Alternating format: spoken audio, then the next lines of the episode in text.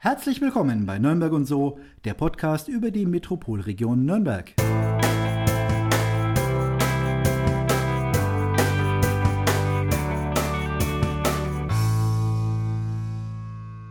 Unser heutiger Gast kommt aus Erlangen. Vor dem Kommunikationsdesignstudium perfektionierte er seine Kenntnis im Foliendruck und beschriftete gefühlt halb Erlangen. Über den Umweg Bayerischer Rundfunk entdeckte er seine Leidenschaft zum Improvisationstheater, die sein Leben nachhaltig veränderte. Hier ist das langjährige Mitglied der Impro-Truppe Holter die Polter, der Mitinitiator des Impro-Hotels und einziger stummer Co-Moderator im Impro-Zirkus. Herzlich willkommen, Stefan Stark. Hallo. Mein Name ist Markus Wolf und mir gegenüber sitzt wie immer Daniel Bendel. Hallo Daniel. Hallo. Im Einleitungstext haben wir es ja ganz gut äh, versucht hm, irgendwie zu verarbeiten, dass es heute um Impro-Theater geht. Ähm, für die Gäste oder für die Zuhörer, die Gäste, Quatsch, für die Zuhörer, ich meine, wir können ja unsere Zuhörer auch als Gäste einladen, das ging auch, aber für die Zuhörer, ähm, was kann man sich denn unter Improvisationstheater vorstellen? Ja, also die meisten stellen sich unter Improvisationstheater erstmal recht wenig vor, und werden geprägt dadurch, wo sie es zum ersten Mal sehen. Und ähm, so vielfältig ist dann auch die Ansicht, äh, was Improvisationstheater eigentlich ist. Ähm, diese Vielfalt ist wirklich ja, in jeder Stadt äh, wird im Prinzip etwas völlig anderes aufgeführt unter diesem Begriff. Ähm, so gängige Kategorien ist das Impro-Match, wo zwei Mannschaften gegeneinander spielen. Mhm. Äh, es gibt einen Champion, da spielen dann mehrere Personen einzeln gegeneinander. Äh, es gibt die sogenannte Langform, äh, das ist äh, auch sehr, sehr unterschiedlich, aber im Prinzip eine Kategorie, wo man eben nicht nur in fünf bis zehn Minuten Stücken improvisiert, sondern wirklich an einer Story einen Abend oder vielleicht sogar mehrere Abende am Stück aneinander dran bleibt. Und mhm. äh, also die Vielfalt ist irrsinnig groß und äh, jede Gruppe hat so seine, sein eigenes Profil, ähm, was sie so unter Improvisationstheater alles für also Formate gibt's, fassen. Gibt es dann so, sagen wir mal, standardisierte ähm, nach ISO so und so, also ISO jetzt nicht, aber war jetzt ein, ähm, gibt es dann so standardisierte Impro-Formate, dass man sagt, man spielt jetzt exakt 90 Minuten mit elf äh, Schauspielern und einem Torhüter oder sowas in der Richtung? Oder ist das ähm, ja, ist das dann äh, irgendwie doch, hat, hängt es an der, an der Gruppe, dass die eine Gruppe sagt, sie spielt eher das so und so oder? Also man kann wirklich sagen, dass ähm, die Leute, die Improvisationstheater machen, auch sehr, sehr unterschiedliche äh, ja, Einflüsse ständig neu verarbeiten. Das heißt, es gibt tatsächlich eigentlich nur eine ganz grobe Strukturierung, wie zum Beispiel ein Impro-Match. Äh, da muss man natürlich in einer anderen Stadt wissen, mhm. Äh, was in etwa erwartet mich, wenn ich eingeladen werde. Ähm, aber jede Form von Strukturierung, egal ob das irgendwie eine organisierte Liga wäre oder ähm, ein Format, was irgendwie immer so in jeder Stadt als Marke gleich gespielt wird, gibt es in der Form nicht. Und es entwickelt sich auch ständig weiter. Das heißt, ab und zu gibt es mal einen Ableger, da wird in einer zweiten Stadt etwas gespielt, was äh, sich in Berlin bewährt hat. Mhm. Ähm, aber die Stränge entwickeln sich dann ganz unterschiedlich und wegen dieser Dynamik, weil eben nicht nur die Leute auf der Bühne, sondern auch das Publikum sehr starken Einfluss ausübt. Ähm, aus wem besteht das Publikum? Sind es Studenten, sind es Theatergänger, sind es Comedy-Leute? Ähm, entwickelt sich das sehr schnell auseinander. Okay, wie, wie übt denn das Publikum Einfluss auf die Send äh, Sendung, sage ich schon, also auf, das, auf den Inhalt? Ich sage jetzt vielleicht trotzdem ein, zwei Worte vielleicht für die, die es noch nie live gesehen haben. Also Improvisationstheater äh, arbeitet mit dem Gedanken, man geht auf die Bühne, ohne äh, wirklich inhaltlich was vorbereitet zu haben. Ähm, man hat vielleicht ein Konzept, dass dieser Abend in einem äh, Hotel spielen soll beispielsweise oder dass es eben so sketchartig hintereinander sehr, sehr viele verschiedene Situationen gibt, die improvisiert werden. Es gibt keinen vorbereiteten Text, es gibt keine feste Figurenauswahl, die auf die Bühne geht. Ähm, und eine Moderation hat dann die Aufgabe, einfach aus dem Publikum verschiedene Vorgaben zu holen, die dann wirklich in dieser Szene verarbeitet werden, sodass wirklich wenige Sekunden vor einer Szene erst klar wird, wo spielt sie, in welcher Zeit, äh, vielleicht auch in welchem Stil äh, mhm. Shakespeare oder mhm. äh, in der Zukunft oder was auch immer für Vorgaben eingefragt werden. Ähm, und dann geht es eigentlich schon los. Das heißt also, letzten Endes ist es eine unglaubliche Vielfalt und es gibt Formate, wo sehr viele Vorgaben abgefragt werden, ähm, drei, vier pro fünf Minuten Szene. Bei einer Langform ist es normalerweise so, weil man da einfach mehr Zeit für das sogenannte Storytelling, für die Geschichte auf der Bühne braucht, ähm, dass man ganz grob sich vielleicht fünf bis zehn Punkte für einen ganzen Abend geben lässt und die dann im Prinzip einfach als, mhm. als Strang benutzt, um eben diesen Abend zu bewältigen. Und abgefragt meinst du vom Publikum? Also das heißt, das Publikum wird von Beginn an erstmal logischerweise genau. einbezogen, genau. weil ihr, die geben so ein bisschen die Richtung sozusagen dann vor. Genau, also das ist genau die Idee. Letzten Endes könnte man natürlich auch einen geschlossenen Umschlag vorbereiten und mhm. den öffnen, aber es geht wirklich darum, dass das Publikum auch äh, sich sicher sein kann durch die Abfragen, ähm, dass es improvisiert mhm. ist. Ähm, und äh, es ist auch eine wichtige Funktion, dass das so ist, weil diese Authentizität, die äh, entstehen soll und dass wirklich das äh, Publikum äh, auch erlaubt, dass ab und zu vielleicht auch mal was nicht so ganz rund läuft und man auf der Bühne mhm. etwas kämpft und dann doch noch den Bogen bekommt. Ähm, das wird natürlich auch dann mehr akzeptiert, wenn das Publikum weiß, die haben jetzt wirklich eine harte Aufgabe und die kämpfen wirklich mit meiner Vorgabe. Also ab und zu ist auch ein menschliches Gefühl dabei im Publikum, das uns auch äh, ja, meist sogar hilft, das ist wirklich die Schadenfreude. Das heißt, wenn man jemanden auf der Bühne ähm, gerade kämpfen sieht, mhm. ähm, dann ist man erstmal hängt an den Lippen und schaut, wie, wie machen die das. Ähm, also ich behaupte, dass unser Publikum auch aufmerksamer ist als das normale Theaterpublikum, das nach zwei Stunden vielleicht dann doch ab und zu mal einfach für sich abschaltet und irgendwas aus der Jacke kramt. Ähm, Im Normalfall ist unser Konzept sehr viel kurzweiliger und einfach unmittelbarer, weil wann hat man eben wirklich ähm, die Möglichkeit, jemanden auf der Bühne direkt zu beeinflussen mhm. und äh, hat in jeder Sekunde wirklich das Gefühl, naja, jetzt könnten sie vielleicht auch mal gleich aus der Kurve fliegen, weil sie haben diesen und jenen Begriff noch nicht eingebaut.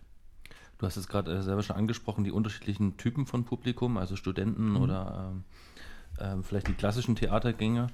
Wie muss, muss man die oder müsst ihr die vielleicht am Beginn äh, des, des Stückes erstmal auf verschiedene Art und Weise auch abholen, dass man sagt, muss man die erstmal locker machen, dass die überhaupt erstmal in diesen Zustand kommen, ja, ich werfe jetzt da eine Vorgabe mhm. auf die Bühne? Mhm. Ähm, wir haben den Vorteil, dass wir äh, bei Holter die Polter, wo ich spiele und in vielen anderen Bühnen, ähm, das äh, sind Spielorte, die sehr lang schon Improvisationstheater aufführen mhm. und dass das Publikum zumindest zur Hälfte, wenn nicht äh, mehr, einfach aus Leuten besteht, die das schon wissen. Ähm, und wenn die den Eisbrecher spielen am Anfang, dann kapieren die anderen das auch. Mhm. Ähm, wir machen tatsächlich bei fast jeder Vorstellung ein kleines Warm-up, wo die Leute auch merken, man darf auch Quatsch sagen, man kann keinen Fehler auf die Bühne werfen, sondern alles, was einem fällt, äh, einfällt, ist erlaubt. Mhm. Ähm, sowohl uns auf der Bühne, das gilt aber auch für das Publikum. Äh, also dieses körperliche und geistige Warm-up, das machen wir normalerweise schon. Ähm, und wie gesagt, wichtige Funktionen sind die erfahrenen Impro-Zuschauer, die einfach das ein bisschen vormachen und auch natürlich deswegen zu uns kommen, weil äh, einen gut getimten Comedy-Abend kann man überall sehen. Äh, da war ein Regisseur dran, so ein gutes Timing kriegt man in guten Szenen schon hin, mhm. aber wir leben einfach genau von dieser Unmittelbarkeit und von dieser spontanen äh, Situation, ähm, die das Publikum eigentlich miterlebt. Das heißt, ihr habt schon ein Stammpublikum, Leute, die du auch im Publikum immer wieder erkennst, äh. die, die sich dann äh, auf eine Art und Weise einbringen und sich vielleicht so als, als kleinen Teilbereich des, der Truppe sehen? Also äh, ich bin an der Stelle ehrlich gesagt ein bisschen autistisch veranlagt. Ich habe in solchen improvisierten Szenen genug mit mir selber und mit der Szene zu okay. tun und kann das Publikum nicht wirklich regelmäßig dann noch äh, checken, äh, ob die jetzt bei mir sind oder ob ich ihn kenne. Da fordert eigentlich wirklich die Bühne die Aufmerksamkeit schon mhm. voll. Und man kommt auch in eine Situation, wo man ähm, das Publikum vergisst. Äh, hm. Also nicht in Form von, dass man es nicht wertschätzt und dass, dass man nicht äh, einen Applaus dann auch natürlich positiv wahrnimmt, aber äh, man muss da in der Szene sein, weil es ist ja gerade nichts, was man abrufen kann, wo ich mich jederzeit darauf berufen kann, ich schalte mal kurz ab, ein anderer hat gerade Text und mein Text ist vorbereitet, sondern ich muss mhm. mir ja im Prinzip ständig live Gedanken machen, wie geht es für mich weiter und äh, vor allem auch verfolgen, äh, wo driften die anderen hin, weil die Idee, die ich mir jetzt vielleicht vorbereite, in zwei Sätzen meines Gegenübers schon wieder vollkommen passé sein kann. Ähm, und so gesehen, es gibt glücklicherweise Stammpublikum, sonst hätten wir Nürnberg zwei bis dreimal schon durch mittlerweile vom Publikum her. Äh, es gibt Leute, die immer wieder kommen. Ähm, und äh, wir haben aber auch ähm, durch Cinecittà als Hauptspielort ähm, die Möglichkeit, dass wir immer wieder neue Leute begeistern dürfen ähm, mit äh, so etwas, die eben wirklich zum ersten Mal da sind und für die das, ich zitiere jetzt eigentlich äh, mal nur das, was mir dann begegnet, die das mhm. für unfassbar äh, halten, beziehungsweise manchmal uns es auch bei den ersten ein, zwei Auftritten einfach nicht abnehmen, dass nichts vorbereitet ist. Ah, okay. Und darauf antworte ich immer, äh, mit etwas, was ja für, für mich überhaupt auf die Bühne geführt hat. Äh, Improvisationstheater, Schauspieler, die das für sich schon kapiert haben, wie es funktioniert, in so eine Situation auf die Bühne zu kommen mhm. und äh, Leute zu unterhalten, sind irgendwann viel zu faul, einen Text zu lernen, weil sie auch merken, es geht ohne. Das äh, ist gut, das ist gut, das muss ich mal merken. Also Impro bedeutet zu faul zum Text lernen. Bedeutet es nicht unbedingt. Bei mir bedeutet es sehr wohl und bei mir ist auch ein, ein Trauma im Hintergrund äh, aus meiner Jugend. Ich habe tatsächlich Schultheater gespielt und mhm. wurde nach der ersten Saison wegen äh, anerkannter Textschwäche zum Beleuchter degradiert äh, und hatte dann wirklich zehn Jahre lang wirklich keine Ahnung. Okay, ich bin äh, gleich beim Beleuchter eingestiegen. Genau. Äh, dann hat es vielleicht vorher einer gemerkt, dass das. ja, die Textschwäche, die könnte ich Text mir durchaus auch vorstellen, ja. Nee, also es ist, es ist tatsächlich so, dass ähm, ich habe es mir nie vorgenommen, äh, langfristig auf die Bühne zu gehen, aber ich muss sagen, dass es jetzt im Nachhinein betrachtet ähm, schon ein, ein, sehr, sehr bedeutender Schritt war, eben nicht nur als, als Freizeitausgleich, sondern auch insgesamt in, in so, wie sich mein Leben entwickelt hat. Äh, klingt jetzt ein bisschen pragmatisch mhm. und, und, und pathetisch, aber letzten Endes hat es sehr großen Einfluss auf das gehabt. Und es war für mich im Nachhinein ein sehr großer Glücksfall, äh, mhm. Da einfach keinen Haken drunter zu machen und zu sagen, es kann nie wieder irgendwie in diese Richtung gehen, weil man sich vielleicht einen von, von einem äh, Theaterpädagogen geschriebenen Text nicht merken konnte. Aber das bedeutet ja, Impro-Theater erfindet sich dann immer wieder neu. Äh, also zumindest ähm, die Inhalte ja. bewegen sich, das heißt, es ist immer im, im, im Fluss, das heißt, es, es, finden immer Veränderungen statt. Führt ja dazu, dass man dann auch ähm, ja, am, am Laufenden bleibt. Das heißt, man, man rostet quasi nicht. Das auf jeden Fall, ja. Also es gibt schon, wir werden öfters angesprochen, sagt man, die Szene vorhin, die habt ihr doch schon so äh, drei, vier Mal gespielt, mhm. weil das lief so gut, das kann ja eigentlich gar nicht sein. Ähm, und es ist aber tatsächlich so, dass es sehr oft wirklich zum ersten Mal war. Mhm dass es so gespielt wurde. Es gibt natürlich bestimmte Dinge, die von außen beeinflusst sind. Also wenn wir jetzt äh, zwei Wochen lang im Privatleben von irgendwie Gutenberg und Co. hören, dann äh, wird es natürlich unter Umständen die nächsten Auftritte beeinflussen, weil du zehrst ja aus dem, was du weißt und was dir begegnet. Das heißt, die Einflüsse äh, sind nicht nur an diesem Abend da, sondern du zehrst einfach aus dem, was du in dir trägst. Und so gesehen gibt es schon ich sage jetzt mal Analogien, man spricht nie etwas Wort für Wort nach, man spielt nicht dieselbe Szene, weil der Gag gut war. Mhm. Ähm, aber die Thematiken können sich schon ab und zu mal wiederholen. Viel häufiger ist übrigens der Fall, dass das Publikum, ohne dass die jemals vom anderen Abend ähm, das Ganze mitbekommen haben können, dass das Publikum die Vorgaben einfach sehr stark wiederholt. Mhm. Äh, dass das alte Spiel, nenne ein Werkzeug, die Wahrscheinlichkeit, dass jemand Hammer oder Zange sagt, ist mhm. äh, unglaublich groß. Ähm, aber Fuchsschwanz oder so kommt da kaum. Mhm. Und Außer man hat vielleicht die, die, Nacht die vorhergehende Nacht einfach die Nachtruhe dadurch äh, unterbrochen bekommen, dass vielleicht irgendjemand einen Vorschlaghammer gegen die Wand gerammt hat. Und das ist ein ja? Glücksfall für uns, mhm. genau. Das ist ein Glücksfall für uns, äh, weil es natürlich dann spannender ist. Und das merkt ja. man lustigerweise auch bei nur einem Wort. Mhm. Aber die Wiederholung ähm, ist absolute Ausnahme und ich kenne streng genommen eigentlich nur zwei, drei Improvisationstheatertruppen in äh, Deutschland, ähm, die aus kommerziellen Gründen äh, solche Gags, die sich aus dem Improvisieren entwickelt haben, äh, irgendwann dann halt einfach reproduzieren, weil sie einfach äh, ja, eine, eine so gute Show bieten wollen, dass sie äh, live improvisiert, ohne mhm. mal einen äh, kurzen Moment ähm, der, der Pause oder so gar nicht machbar wäre. Das heißt, es hängt an der Tagesform ab, es hängt von der Tagesform ab, äh, wie gut die Show wird. Absolut, ja. Ja. Okay, das heißt also im Idealfall im Frühling kommen, nicht im Winter. Jetzt Na? haben wir gerade einen langen Winter. Also wir haben immer noch Winter. Ja, wir haben jetzt seit zwei Jahren Winter. Ja. Also wir befinden uns gerade im zweiten Jahr Winter. Also im Frühling kommen oder so im Sommer. Ne? Herbst, Winter vielleicht nicht so toll. Ich würde das Spielt nicht im pau- Winter? Es wird, ich würde es nicht pauschalisieren, aber Mhm. äh, es stimmt schon. Also äh, die Frühlingsgefühle werden vermutlich bei uns auch auf der Bühne mehr gespielt, äh, wenn es eben gerade Frühling ist. Also das, Mhm. das, das ist eben genau der Punkt. Ähm, wir nehmen uns das nicht vor, Mhm. was wir an diesem Abend spielen. Äh, aber viel wahrscheinlicher, dass wir in, also viel wahrscheinlicher, als dass wir in Frühlingsgefühlen jetzt auf die Bühne gehen, äh, ist, dass das Publikum Frühlingsgefühle hat und die auf der Bühne ausgespielt haben möchte. Das heißt, wir haben ja gar nicht die Chance, äh, durch die Vorgaben, die wir einholen, einfach zu sagen, äh, heute spielen wir mal eine Szene beim Speeddating. Äh, das wird uns meist schon madig gemacht, dadurch, dass einfach dann die Vorgaben dazu gar nicht passen. Dann kann man es zwar immer noch machen und dann wird es eine absurde, lustige Szene. Ähm, aber ich glaube, der Königsweg ist es nicht, weil wir lassen uns wirklich da gerne überraschen von dem, was da als nächstes kommt.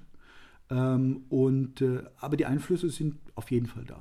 Also vielleicht mm, kann man mal so ganz grundlegend noch mal ganz kurz sagen. Das bedeutet also, ähm, ganz am Anfang holt man ein paar Begriffe vom Publikum. Das heißt ich, man möchte irgendwie ein Land haben, ein Werkzeug haben und zwei Namen oder was auch immer. Ja. Mm, Und damit beginnt dann die Gruppe und ähm, die, die, das holt man sich vom Publikum und dann äh, beginnt ihr mit etwas. Gibt es dann vielleicht da irgendwelche Formate, dass man dann irgendwie sagt, so, oh, wir fangen jetzt an, dass nur einer auf der Bühne steht und dann erst ähm, mit der Zeit irgendwie die restlichen reinkommen, äh, weil sie gerade, sagen wir mal, die Idee haben, beginnt man immer gleich oder spricht man sich dann kurz ab, mit welcher Form man beginnt oder was auch immer? Oder wechselt das? Ist das variabel? Stimmt ihr euch vielleicht sogar live auf der Bühne ab, stehen erst alle da und sagt, okay, das machen wir jetzt so und so und ihr wisst. Nee, also das, das mit dem Abstimmen funktioniert in der kurzen Zeit so und so nicht. Ähm, es ist so, dass äh, es gibt so ein Einzählen für jede Szene. Es gibt ja kein, äh, keine Kulisse und keine Kostüme in den allermeisten Impro-Formaten, äh, sondern wirklich einfach nur ein neutrales äh, Trikot äh, und einfach die Bühne mit schwarzem Hintergrund, ein bisschen Beleuchtung. Und äh, letzten Endes ist es so, dass dieses Einzählen, äh, 3, 2, 1 los, ähm, dieser Countdown ähm, verbunden ist mit einem Ehrenkodex. Das heißt also, im Prinzip ist es so, ähm, dass wir für uns sagen, dass bei Los ist jemand auf der Bühne und da geht es teilweise um Zehntelsekunden, dass dann jemand aufspringt und einfach sagt, komm, ich mach's. Äh, manchmal ist es aber auch so, dass jeder, jemand durch eine Vorgabe so brennt, dass er eigentlich schon äh, bei, bei zwei halb auf der Bühne ist, weil er es halt einfach spielen möchte. Aber letzten Endes beginnt immer einer, weil äh, es funktioniert nicht, dass dann fünf Leute gleichzeitig losplappern, äh, weil unser Anspruch schon ist, normalerweise in irgendeiner Form eine Geschichte zu erzählen. Umso länger die Szene wird, umso eher muss man dann natürlich auch die äh, Grundlagen machen. Äh, Disney hat äh, bei allen äh, Zeichentrickfilmen, die sie rausgebracht haben, im Wesentlichen eigentlich eine Grundstruktur, die kann man sich aufmalen und alle Filme äh, funktionieren bis in die Figur hinein gleich. Ähm, so standardisiert arbeiten wir nicht, aber wir wissen grundsätzlich schon oder müssen wissen, wie eine Geschichte funktioniert und wie sie sehenswert wird und was das Publikum im Prinzip dann einfach als äh, gelungene Szene für sich dann abhakt. Und so gesehen äh, gibt es da schon für eine Story gewisse Vorgaben, wie funktioniert das. Und äh, darüber hinaus ist es so, dass bei Impro-Matches sogenannte Impro-Games gespielt werden, die dann nochmal zusätzlich zu diesen Vorgaben aus dem Publikum weitere Hürden einbauen. Von ähm, einer spricht nicht sich selbst in der Figur, sondern spricht die Stimme äh, des zweiten Mitspielers und das geht dann äh, quasi einmal reihum, dass drei Leute zwar eine Figur spielen, aber ein anderer spricht sie über ja wirklich Gag-Formate, nenne ich sie jetzt mal, wo jemand äh, so eine Art Taubstummeln-Dolmetscher ähm, auf der Bühne darstellt, ohne äh, Taubstummen oder Gebärdensprache überhaupt zu können. Also es gibt sehr unterhaltungsbetonte Formate und es gibt eher Formate, die äh, die Geschichte, die Story dann einfach in den Mittelpunkt stellen. Und äh, je nachdem ändert sich natürlich, was wir tun. Aber wie gesagt, es, es funktioniert nicht, wenn einer eine Vorstellung hat, ähm, auf die Bühne springt, weil sie wird durch den zweiten im Normalfall sehr schnell irgendwo, zumindest in Teilen, zunichte gemacht. Also es ist immer eine Teamarbeit auf der Bühne, um eine erfolgreiche Szene zu machen. Und schon gleich gar nicht möglich wäre es, äh, in, in diesen äh, zwei, drei Sekunden, die einem vor einer Szene bleibt, da wirklich jetzt dann äh, so konkrete Absprachen zu machen, dass da jetzt auch nur fünf bis zehn Minuten da quasi in, in zwei Sekunden an alle übermittelt werden können. Mhm. Es, es ist aber auch nicht nötig. Also das, das ist der Punkt. Ähm, man könnte sagen, das ist die große Schwierigkeit, aber es ist wirklich nicht nötig, wenn ein gut eingespieltes Team dort ist. Ähm, und wie bei jedem Team, auch im beruflichen Umfeld, muss da einfach die Grundlage stimmen. Das heißt, die Leute müssen sich verstehen, wenn die äh, sich nicht sympathisch sind oder äh, irgendwie einen Streit mit, sich herumtragen, etwas Ungelöstes, dann ist die Szene auch im Prinzip schon damit belastet, genauso wie wenn jemand dem anderen nicht zuhört und drei Leute aneinander vorbeireden. Es kann total ähm, unterhaltsam sein, wenn drei Leute parallel plappern und es zusammenhanglos ist. Ähm, ja, die, das finde ich auch. Also das könnte man mit Sicherheit auch mal vom Mikrofon aufnehmen ne, und als Podcast veröffentlichen. Ja. Das gibt es ja in der realen Welt eigentlich an jeder, an jeder Ecke. Ähm, äh, ja, ich würde, ja, genau, richtig. Gerade okay. im Berufsumfeld ist das sicherlich sehr verbreitet. Nicht nur da, Mario Barth lebt seit zehn Jahren fürstlich von Kommunikationsproblemen ja. äh, und so gesehen. Und hat selber welche. Genau. Ähm, so gesehen ist das nicht das Problem, aber wie gesagt, äh, wir müssen zwar viele Dinge als Grundlage schaffen, damit wir einen, einen sehr schönen Abend haben mit äh, für uns auch wertvollen Geschichten. Ähm, dazu gehört aber tatsächlich nicht, dass einer irgendwie einfach sich auf einem Flipchart hinter der Bühne ganz schnell aufmalt äh, oder mit Knopf im Ohr irgendwie schummelt. Ist mir noch nie begegnet, mhm. würde ich hier auch äh, sagen können ohne weiteres. Ähm, wie gesagt, es gibt ein paar Truppen, die einfach Routinen, jetzt mal, einbauen äh, mit, mit Dingen, die funktionieren. Aber spannender ist es für, das, für, für den allergrößten Großteil der deutschen Impro-Spieler tatsächlich äh, etwas jedes Mal neu zu machen und auch diese Kategorie des Theaters, des spontanen Theaters auch weiterzuentwickeln. Das heißt, das Format wird dann nur live wahrscheinlich funktionieren. ähm, meiner Ansicht nach ist das, was wir auf der Bühne tun, auch wirklich für die Bühne gemacht und die Entwicklung ähm, von, von der, vom deutschen Impro, wie wir es in Deutschland kennen, mhm. je nachdem, wo man da die Wurzeln sieht, kann das auch anders gesehen werden. Ähm, ist äh, sehr stark berufen auf Keith Johnson. Das ist jemand, der äh, in England früher mal Theater gemacht hat, äh, Regie und das so aus, aus der Probenarbeit heraus als Unterhaltungsformat weiterentwickelt hat, irgendwann nach Kanada gegangen ist äh, und das dann halt einfach zum Beispiel in Form dieses Impro-Matches hm. Äh, er nennt es anders, er nennt es Theatersport, aber letzten Endes ähm, ist es ein und dasselbe, dann einfach zu einer unterhaltsamen Form auf die Bühne gebracht hat. Mhm. Ja. Aber ähm, ja, letzten Endes ist es einfach sehr, sehr vielfältig, was wir da tun. Ähm, und äh, es, ist, es ist da schwer zu sagen, ähm, was ist der richtige Weg? Äh, es ist in Frankreich auch zum Beispiel völlig anders, was, was die unter Improvisationstheater verstehen. Na, ich meinte eigentlich so, dass es, dass es live ist, dass man euch hm. abnimmt, dass es Improvisation also, ist. Ne? Äh, ja, wie gesagt, das ist diese, diese hm. Art der Optimierung, dieser Einbezug des äh, Zuschauers, dass die wirklich eben merken, es ist authentisch und ja. Co. Das ist natürlich auf der Bühne genau so gemacht, dass es da einen Moderator gibt und, und einfach, dass wir auch Leute auf die Bühne holen. Ähm, das funktioniert auf der Bühne besonders gut. Ähm, die ersten Versuche, das in Deutschland auf äh, den Fernsehbildschirm beispielsweise zu bringen, ähm, sind aus meiner Sicht nicht besonders glücklich äh, oder bringen jedenfalls eigentlich das, was, was so Impro auszeichnet, nicht in der Form rüber. Das, Meinst du da, da Schillerstraße zum Beispiel? Ja. Oder? Ich, Weil das ist das Einzige, da was mir dazu einfällt äh, bei Impro und Fernsehen ich, vielleicht. Ich, glaub, ich glaube, dass äh, also ein Beispiel ist zum Beispiel auch Freischnauze auf RTL gab es mal eine Zeit lang, sehr viel kürzer als Schillerstraße. Wie heißt der Sender? RTL. RTL. kenne ich nicht. also äh, RTL hat eben äh, Freischnauze teilweise mit Mike Krüger und mhm. Dirk Bach und wer, wer da alles mitgewirkt hat, äh, sehr stark über den Promi-Faktor gearbeitet. Ähm, fand ich ja, ich kann nicht sagen gescheitert, aber es hat einfach viele Aspekte des Impros, das äh, vom, vom, von der Live-Atmosphäre einfach mhm. äh, abgewandelt, nicht wirklich rübergebracht, sondern mhm. lebte halt einfach über die Fähigkeiten dieser Promis, die halt, was weiß ich, vom, äh, vom Pantomimen bis hin zu äh, körperlichen besonderen Fähigkeiten und Co. einfach andere Dinge in mhm. den Mittelpunkt gestellt hat. Äh, war unterhaltsam, aber wie gesagt, würde ich jetzt nicht streng genommen als gute Umsetzung unserer Arbeit ähm, bezeichnen. Schillerstraße ist einen Schritt weiter gegangen. Sowohl, eigentlich war es ein Langformat, also Ultra-Langformat, mhm. also nicht nur ein Abend ja. in einer Szene, sondern im Prinzip eine ganze Rahmenhandlung.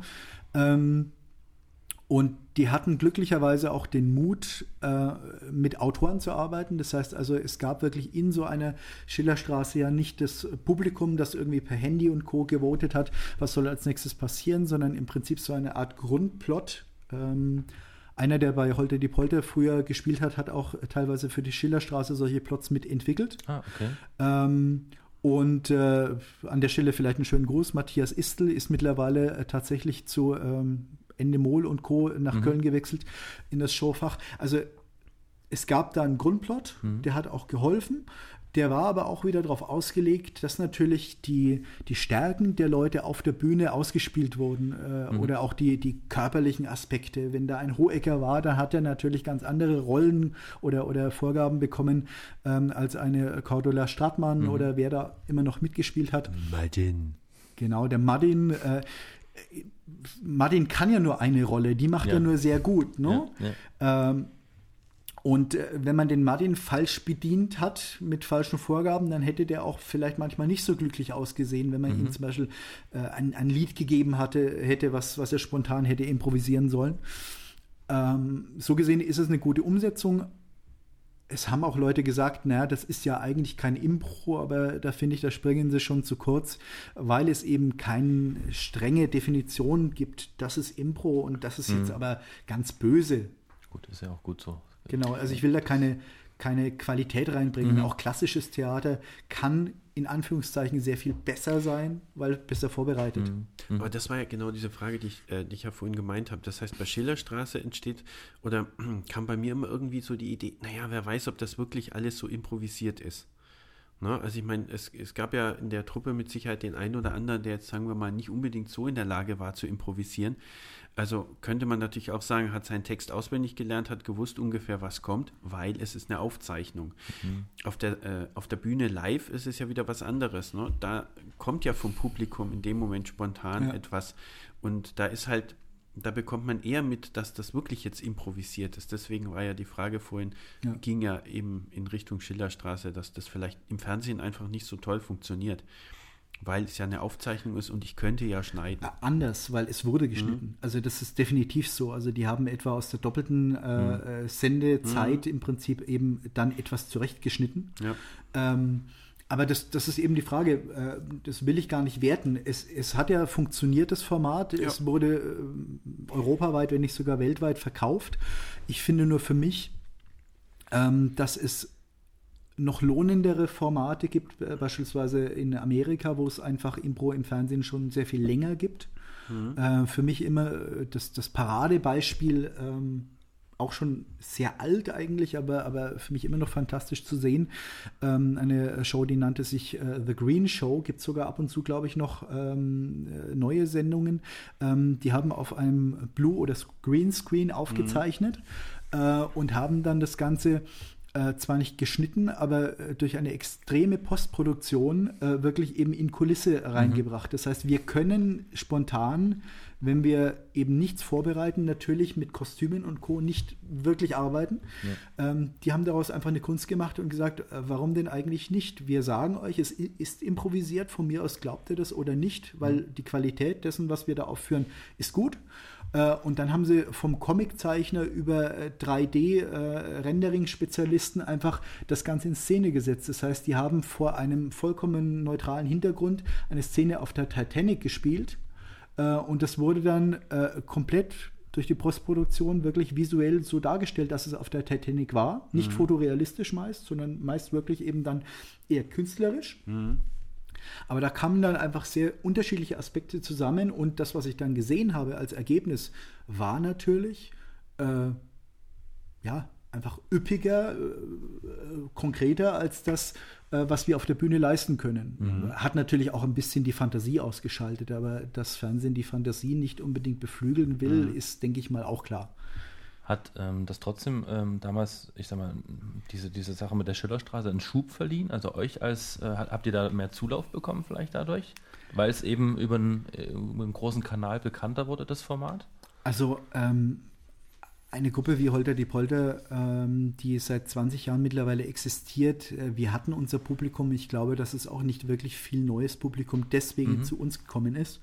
Das kann ich nicht pauschalisieren. Ich denke, die Bekanntheit, dass man sich überhaupt mal einordnet, was ist Improvisationstheater, mhm. das hat natürlich einen großen Schub gegeben. Äh, hat natürlich aber dann auch den Nachteil, dass wir haben über die Unterschiede von Live ja. und äh, Fernsehen geredet, dass jeder unter der Kategorie Improvisationstheater 1 zu 1 Schillerstraße als Format äh, für sich erstmal abgespeichert hatte ja. äh, und da äh, eben nicht wahrgenommen hat, welche Vielfalt oder äh, welche anderen Funktionen da greifen, wenn man es dann wirklich live auf der Bühne sieht. Wenn ich Mario Barth ähm, abfilme, mhm. dann habe ich erstmal inhaltlich absolut das Gleiche und, mhm. und ähm, er hat vielleicht ein bisschen Interaktion mit dem Publikum, aber ich muss da nicht dabei sein. Mhm. Ähm, und wenn ich die Erwartung von Schillerstraße habe, dann bin ich da auch erstmal Zuschauer mhm. und unter Umständen ähm, hat sich der ein oder andere Schillerstraßengänger, der sich dann doch zu uns verirrt hat, mal gedacht, äh, Moment, äh, wo ist denn äh, die Frau da hinten, die die Vorgaben gibt äh, und sich gewundert, dass er selber mit eingreifen ja. muss erstmal. Mhm. Das ist erstmal, erstmal kommt ja jemand rein und sagt, ich will nicht in die erste Reihe und ich will nicht etwas mitmachen müssen. Mhm. Äh, und es wandelt sich dann im optimalen Fall, wenn die Leute wiederkommen und es gut finden, in ein Heute gehe ich da mal wieder hin, weil da darf ich mitmachen. Ja. ja wobei, wobei man ja sagen muss, man muss ja nicht mitmachen. Man mhm. muss nicht, nein. Nee, also man wird ja auch nicht gezwungen, es wird auch keiner in der ersten Reihe auf die Bühne geholt, also selten, ähm, Meistens sind es die dritten und vierten Reihen. Äh, also nie die erste. Also die, die letzte Reihe kann ich jedem empfehlen, weil da holen wir grundsätzlich alle. Nein, also wenn wir das jetzt so behaupten, dann äh, zieht sich natürlich jeder äh, vor, den, äh, vor den Theatersaal zurück, weil sich keiner mehr reintraut. Es ist so, dass äh, bei uns die eiserne Regel ist, dass keiner, der in irgendeiner Form auf die Bühne geht und äh, sein, sein Bestes gibt oder Vorgaben gibt, schlecht aussieht oder ausgelacht wird. Ähm, also Kunde ist wirklich König und bei uns eben das Publikum äh, König. Das heißt, wenn jemand rauskommt, dann sind erstmal mehrere Filter da. Erstens, dass wir uns vornehmen, nichts Böses mit ihm zu veranstalten, was auch eigentlich meines Wissens nach noch nie passiert ist. Es gab nie Beschwerden, mhm. jedenfalls. Ähm, im Gegenteil, es kann sehr, sehr positive Erfahrung sein, bis hin zu, dass Leute wirklich damit anfangen, weil sie merken, ihnen steht das. Wir Manche wollen ja vielleicht auch nicht mehr von der Bühne runter, ne? Gibt es auch, wobei ja. das meistens nicht die Begabten sind, blöderweise. ähm, aber äh, es gibt wirklich Begabungen, wo du sagst, äh, den willst du gar nicht mehr runterlassen und äh, du versuchst ihn noch abzupassen, weil du ihn gerne zum Training mit einladen würdest. Ähm, weil es nicht nur das ist, dass man Spaß daran hat, sondern dass man eben auch irgendwo diesen Mutterwitz oder diesen, diesen Hintergrund hat, das dann auch vor Publikum machen zu können und dass die Leute einfach äh, an solchen Sympathieträgern dann hängen bleiben. Also da, es, es können sehr viele improvisieren. Ich sage immer, ähm, wir haben das alle nur verlernt oder untersagt bekommen, indem man einfach aus dem Kinderkasten ähm, äh, na, wie gesagt, äh, Sandkasten vertrieben ja. wurde mhm. äh, und einfach irgendwann äh, äh, gesagt bekommen hat, du darfst zu der Frau nicht mehr die dicke Frau sagen. Äh, wir auf der Bühne haben einen geschützten Raum, wir dürfen alles erstmal sagen. Da gibt es doch den schönsten Klassiker von Polt wo der sagt, wo, wie, wie war der nochmal so schön? Ähm, ja, wo, so zwei Frauen unterhalten sich dann so im, im, im Aufzug oder im Treppenhaus. Ja, das war bestimmt die Dicke, gell? Ja, aber die ist doch gar nicht dick. Ja, das ist wurscht, aber die war's. Also ich finde den immer schön. ja. Gerade in dem Zusammenhang passt er dann auch hervorragend. Ähm, aber, ja. aber letzten, letzten Endes ist, also ich sitze am Tisch mit äh, äh, Papas, die äh, das äh, ja nicht nur aus der eigenen Erfahrung vor 30 Jahren nachvollziehen mhm. können, sondern eben ganz unmittelbar. Ähm, meine Tochter hat am letzten Mittwoch äh, vor versammelter Mannschaft und äh, deutlich hörbar gesagt, warum ist die Frau da drüben so dick? Mhm. Äh, Und äh, das hat sie nicht böse gemeint.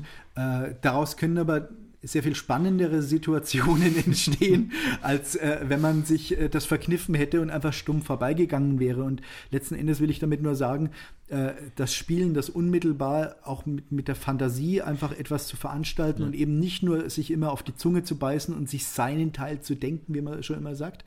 Ähm, wenn man sich seinen Teil äh, denkt, hat, kann man schon mit anderen Leuten keinen Spaß haben über diese Sache. Und das muss jetzt gar nicht zu, äh, auf Kosten anderer gehen. Mhm. Ähm, aber letzten Endes kann jeder diesen Status erreichen, dass er einfach wieder diesen Spaß verspürt. Erstmal in einem geschützten Raum. Also zum Beispiel, es gibt Leute, die äh, sagen, ich will mit Impro nicht auf die Bühne. Ich will mhm. mir diesen Druck auch gar nicht äh, machen, dass Leute dafür zahlen und ich dann irgendeine Leistung erbringen äh, soll, sondern ich mache das als Freizeitausgleich mit fünf Freunden irgendwie äh, in einem Theaterraum und freue mich daran, weil einfach äh, das Miteinander Spielen Spaß gemacht hat. Und wobei, wobei ich aber sagen muss, also muss ja zu mir sagen, ich habe ja auch mal ein mhm. Wochenende Impro ähm, etwas intensiver gemacht und ich musste sagen, das mit Geld könnte ich vielleicht nachvollziehen, aber ähm, man muss auf die Bühne. Also ich, ich, fand das, ich fand das sehr, sehr wichtig, dass man vor Personen etwas gespielt hat. Also nicht irgendwo im, im, im Keller oder in irgendeinem Hobbyraum oder was auch immer dann so für sich, sondern dass man einfach rausgegangen ist, einfach äh, um des Feedbacks wegen. Also um einfach mhm. zu gucken, wie reagieren die überhaupt? Ähm, klar kann ich mir lauter Blödsinn einfallen lassen oder mir irgendwie dieses oder jenes, aber wie kommt denn das denn an? Weil wenn ich dann irgendwie nur im, im kleinen Raum spiele, nur fünf Personen, dann drehe ich mich da auch irgendwann im Kreis und habe irgendwie, mir fehlt der Impuls von außen. Auch da sind wir wieder bei der Vielfalt, äh, was, mhm. was kann ich mit Impro alles tun? Äh, und zwar nicht nur für Publikum, was, was für eine Vielfalt kann ich vor Publikum damit tun, sondern auch, was für eine Motivation bewegt mich. Äh, mhm. Es gibt Leute, die bei uns äh, trainiert haben oder, oder Workshops gemacht haben. Ähm, da habe ich ganz deutlich das Feedback bekommen, dass die das eher so aus Gründen der eigenen Entwicklung. Sie wollen aus sich herauskommen, ihr Selbstbewusstsein stärken, mhm. äh, sich einfach prüfen, äh, erstmal von dem geschützten Raum. Äh, aber es geht ihnen erstmal um sich, neue Seiten an sich zu entdecken. Und das ist natürlich ideal, weil du kannst nur aus dir heraus arbeiten. Du hast ja nicht mehr Material in den meisten Fällen, außer den paar Vorgaben aus dem Publikum. Ähm, dann gibt es Leute, die merken, das macht Spaß ja. Äh, es gibt Brettspiele, die denselben Spaß vermitteln. Äh, also irgendwelche äh, Montagsmalerspielchen oder sonst was sind letzten Endes auch nur im Prinzip Kleingrüppchen mit, mit bestimmten Formaten, mit denen man Spaß haben kann. Da brauche ich kein Publikum dafür. Ähm, und es gibt Leute, die einfach mehr wollen, Mitteilungsbedürfnis haben.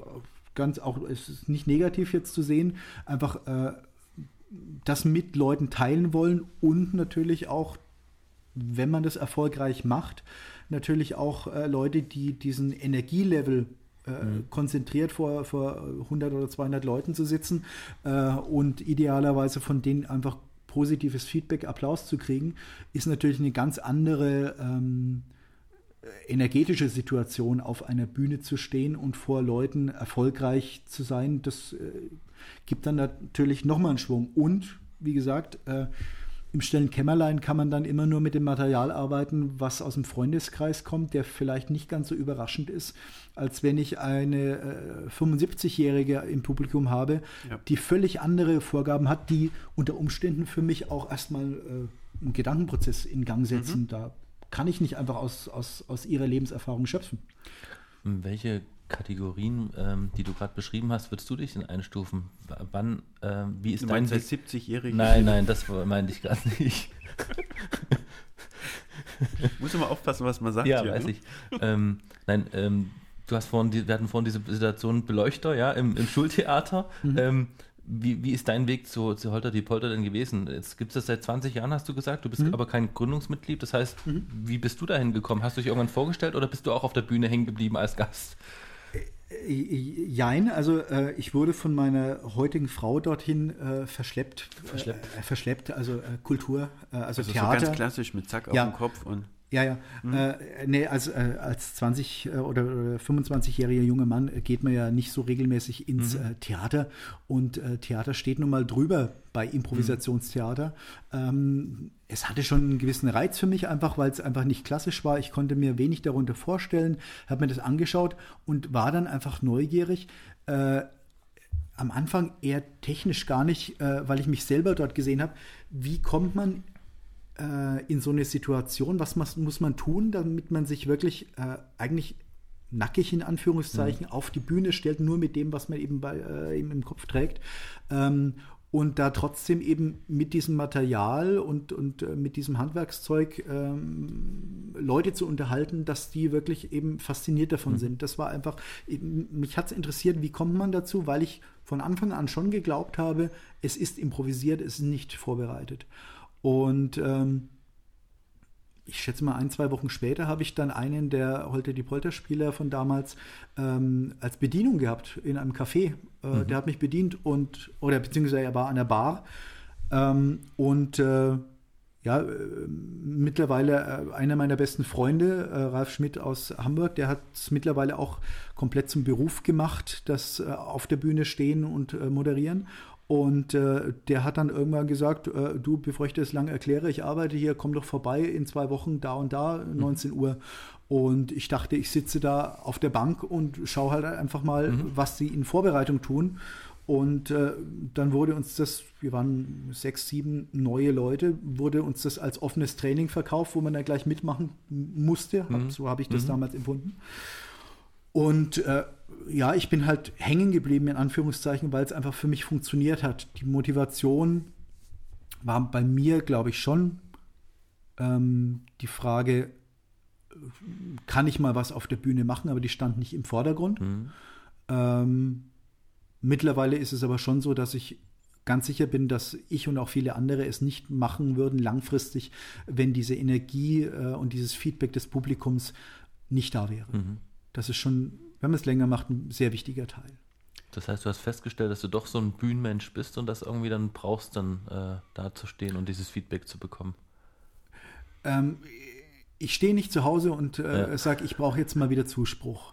ähm, aber es ist, äh, ich sage mal, 30, 40 Prozent ist es mit Sicherheit so, dass das ein, ein wichtiger Punkt ist, auf die Bühne zu gehen, mhm. weil es auch äh, natürlich auch Energie verbraucht. Also es mhm. ist nicht nur so, dass es unterm Strich dann immer nur äh, positive Energie ist, wenn man äh, da mal eine Nacht wieder auf der Bühne gestanden hat, äh, kostet das auch viel Kraft.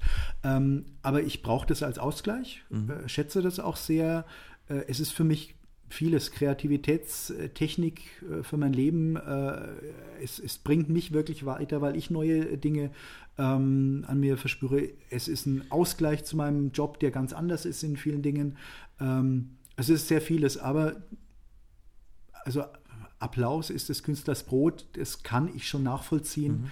ähm, weil ohne könnte man diese Theaterform nicht machen. Von den Vorgaben her, aber auch von der Energie mhm. her ist es absolut notwendig. Also es bedurfte auch keiner äh, langen Überlegung. Das heißt, nach diesem spontanen äh, Training äh, in, de, in, in, der, in, der, Situation, in der du dich befunden hast, plötzlich unerwartet, ähm, warst du gleich so angetan von dem Ganzen, dass du gesagt hast, ja, hier bleibe ich? Es war, war ja erstmal ohne Druck. Es war erstmal, äh, es war ein schöner Abend mhm. Äh, und ähm, es waren interessante Dinge äh, und es hat einfach Spaß mhm. gemacht. Mhm. Und das, das geht den allermeisten Leuten so.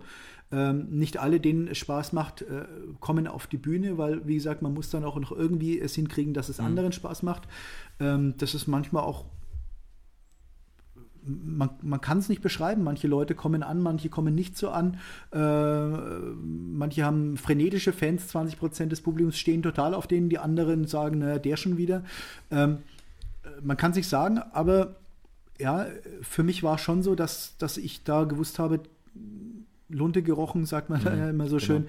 Ja. Ähm, es führt mich an eine Stelle, wo ich äh, gerne hinkommen würde oder, oder es ist eine Entwicklung, die ich gerne mitmachen würde. Mhm.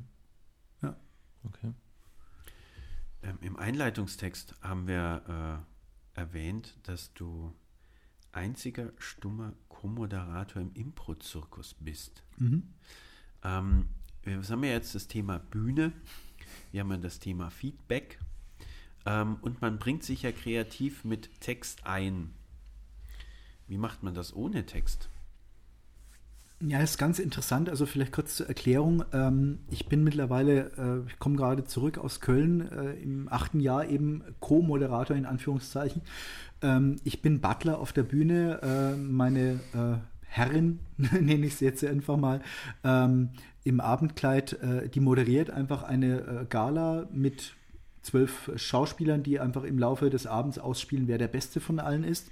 Und ich habe vor acht Jahren gewusst, ich komme nach Köln. Da war nämlich ein Treffen von Impro-Leuten. Da wollte ich einfach mit denen reden und ja. Impro angucken.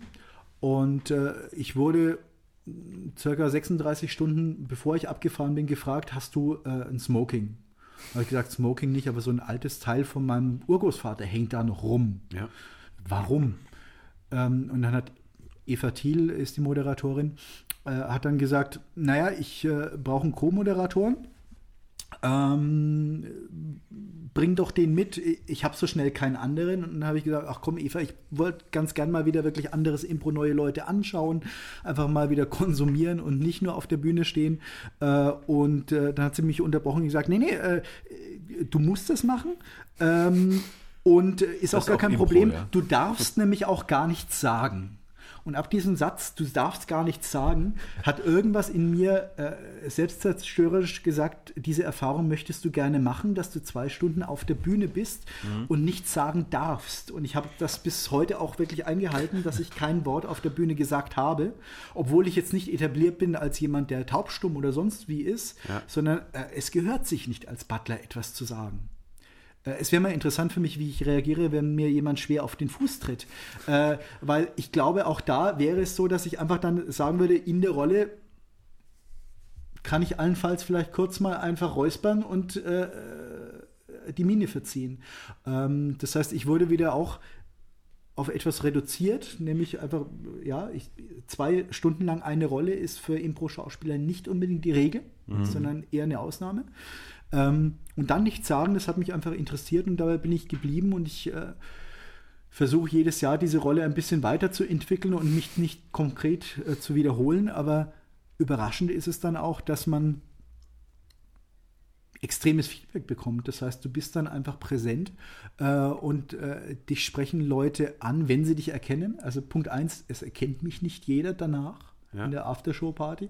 Äh, äh, schauen mich Leute teilweise zwei, drei Minuten an, äh, also aus der Ferne und denken, irgendwann, sie, man merkt, es beschäftigt sie irgendwas und irgendwann fällt dann irgendwie so ein Geistesblitz aus, aus ihren Augen raus und man merkt, ah, jetzt haben sie dich erkannt und dann sprechen sie dich an und du wurdest wahrgenommen und kannst es dir eigentlich nicht erklären, weil du saßt ja nur an der Ecke der Bühne still rum, hast nichts gesagt, hast vielleicht ein paar Auslosungen gemacht, wie bei der Ziehung der Lottozahlen, mhm. einfach ähm, eine Kugel aus dem, aus dem Zylinder gezogen und trotzdem unterhältst du die Leute und äh, das hat mich Macht man auch dann da auch so, so, so, so Show-Einlagen, so wie der Butler, der über den Tiger drüber fällt oder so? Sehr reduziert, weil mhm. meine Rolle dort, wie die jenes jedes guten Moderatoren ist, äh, dass man nicht die Show schmeißt, sondern im Prinzip eben äh, für eine gute Show sorgt. Das heißt, äh, ich darf mich da nicht in den Mittelpunkt mhm. stellen. Es gibt auch ein Timing bei solchen Shows. Ähm, und ich versuche das nicht. Ich versuche mir so ein, zwei Momente herauszugreifen, die ich aber nicht vorbereite, sondern ich habe dann einfach auch wieder einen Unterschied zu normalen äh, freien Shows. Ich habe ein paar Requisiten, was man halt als Butler hat, vom Staubwedel bis hin zu einer Sprühflasche, Flachmann oder, äh, oder äh, einem Lappen und Co. Und manchmal kommt davon etwas zum Einsatz, aber das ergibt sich dann ja. spontan. Äh, ich habe sehr, sehr wenige Dinge gemacht, die vorbereitet waren, weil die Leute das eben merken. Okay. Ähm, und weil darin der Reiz liegt. Also letztes Jahr hat mich jemand konkret äh, in, äh, es war eine Solo-Runde, also jemand musste am Ende dieser Show als einer der drei Besten äh, einfach dann Lied singen. Äh, und er hat mich dann irgendwann, es hat sich so ergeben, kurzer Augenkontakt und es war äh, geschehen, der hat mich über die Bühne geschleift, zwei Minuten lang. Der hat mit mir getanzt und sonst was und ich spiele dort einen 70-jährigen Butler. ähm, das kannst du nicht vorbereiten. Und die Leute hätten es auch gemerkt, wenn mhm. es vorbereitet gewesen wäre. Aber es war halt nur deswegen so lustig und auch für uns so spannend, weil es einfach nicht so war. Ja, wo kann man das in Köln anschauen? Äh, Einmal im Jahr wahrscheinlich? Köln hat wie, ähm, wie mehrere andere äh, große Städte, ähm, also Berlin, Hamburg, Köln, ähm, ab und zu auch München, Halle, große Impro-Festivals, wo sich Leute treffen, auch mhm. äh, überregional einfach äh, zu Gast sind dort und äh, wo so circa für eine Woche dann einfach verschiedene Auftritte, meist ein, zwei pro Abend, ähm, gemacht werden. Und äh, in Köln ist es eben immer so Ende März, Anfang April das äh, Köln mhm. Impro Festival von Klamotta heißt die Gruppe. Und äh, wie gesagt, es gibt da in vielen Städten so etwas.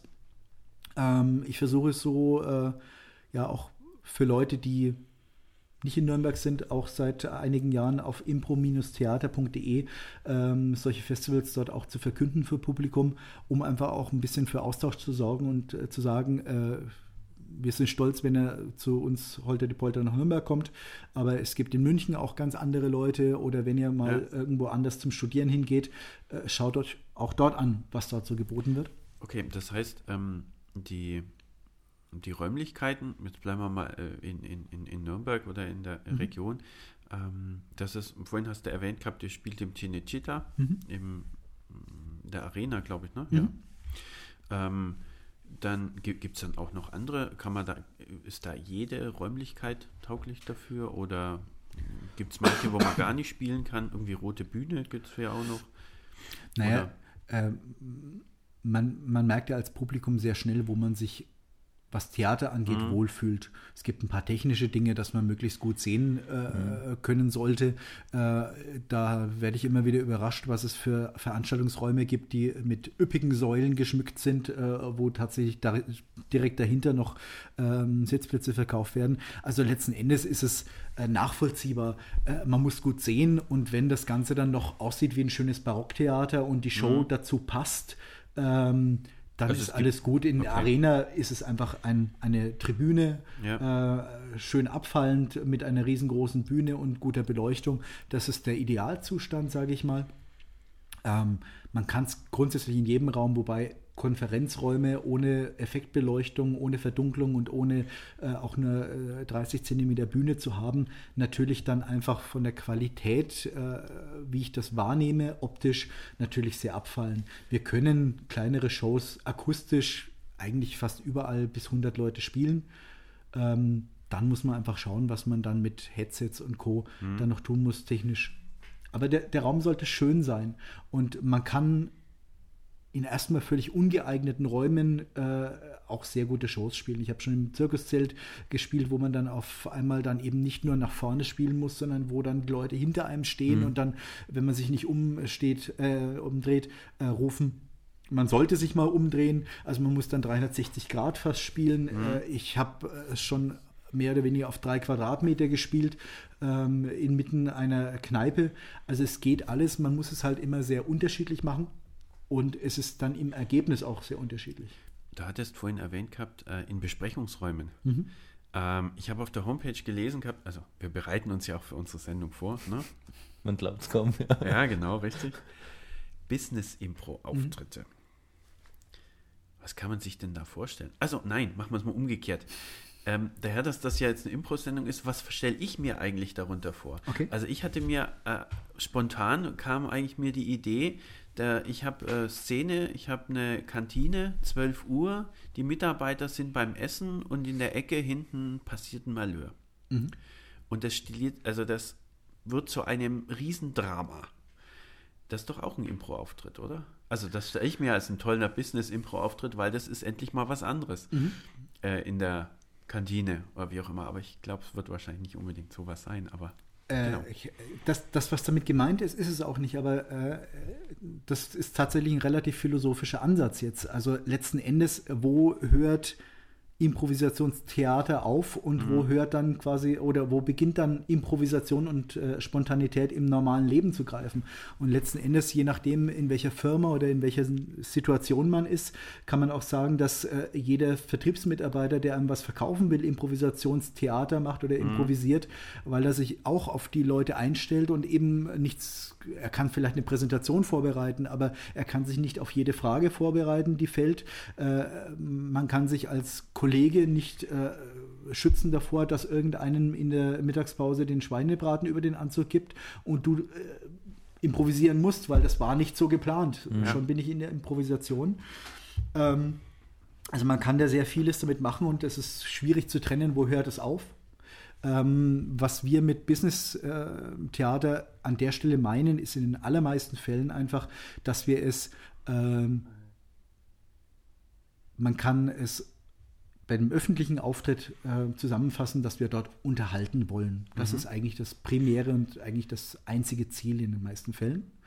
Äh, wenn wir gebucht werden, ähm, dann äh, gibt es vielleicht noch ein bisschen mehr. Da gibt es vielleicht dann einfach äh, die Funktion, man soll zwischen mehreren Blöcken vermitteln, äh, man soll irgendwelche Leute vielleicht einbinden. Wir haben beispielsweise für einen äh, sehr großen Personalvorstand, äh, der in Rente gegangen ist, so eine Art äh, ja, Chronik seiner, seines Lebens oder seiner, mhm. seiner äh, Geschäftsjahre mhm. äh, mitgespielt. Also es war im Prinzip ähm, ja fast schon Biografietheater, aber eben schon mit der gewissen Freiheit, äh, nicht in jedem Moment eben Biografietheater. Ja, man, man, kann sich ja mittlerweile als 70-Jähriger bei Jochen Schweizer auch ein Filmchen drehen lassen ja, ja, äh, über sein klar. Leben und letzten Endes ist die Idee, dass man eben zum Beispiel für den eben auch äh, etwas spielen konnte. Mhm. Ähm, wie, ist, wie war sein Einstellungsgespräch als Lehrling? Man muss da nicht authentisch genau das erzählen, sondern ja. äh, es geht um ihn.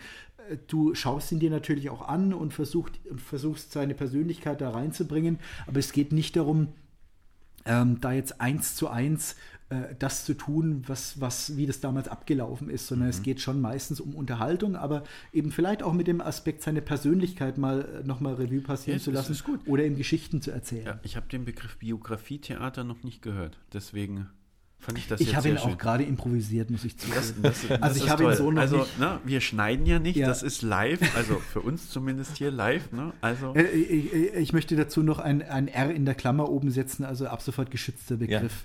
Ja, nicht, dass das jetzt sofort in ja aller Welt gespielt wird und ich habe nee, wieder nichts davon. Domain habe ich in 20 Minuten registriert. Ja. Ähm, habt ihr, äh, spielt ihr dann auch, also ihr werdet ja quasi gebucht, also aus, mhm. auch ähm, außerhalb vom Cinecittà eben für solche Veranstaltungen. Mhm. Äh, seid ihr dann bei Firmen auch so klassisch, so wie ein, wie ein Alleinunterhalter bei einer Weihnachtsfeier dann mit dabei? Äh, kommt das auch vor? Ich, ich mache jetzt einfach mal ein Brainstorming, was mir so einfällt an Anlässen. Also okay. angefangen von äh, Verabschiedungen von äh, Leuten in den Ruhestand über ähm, Vertriebsmeetings, ja. Sommerfeste, äh, Incentive-Geschichten, dass, dass irgendwie äh, Kunden zusammengetrieben werden und irgendwie äh, zu etwas gebracht werden wollen und den Zucker in den mhm. Mhm.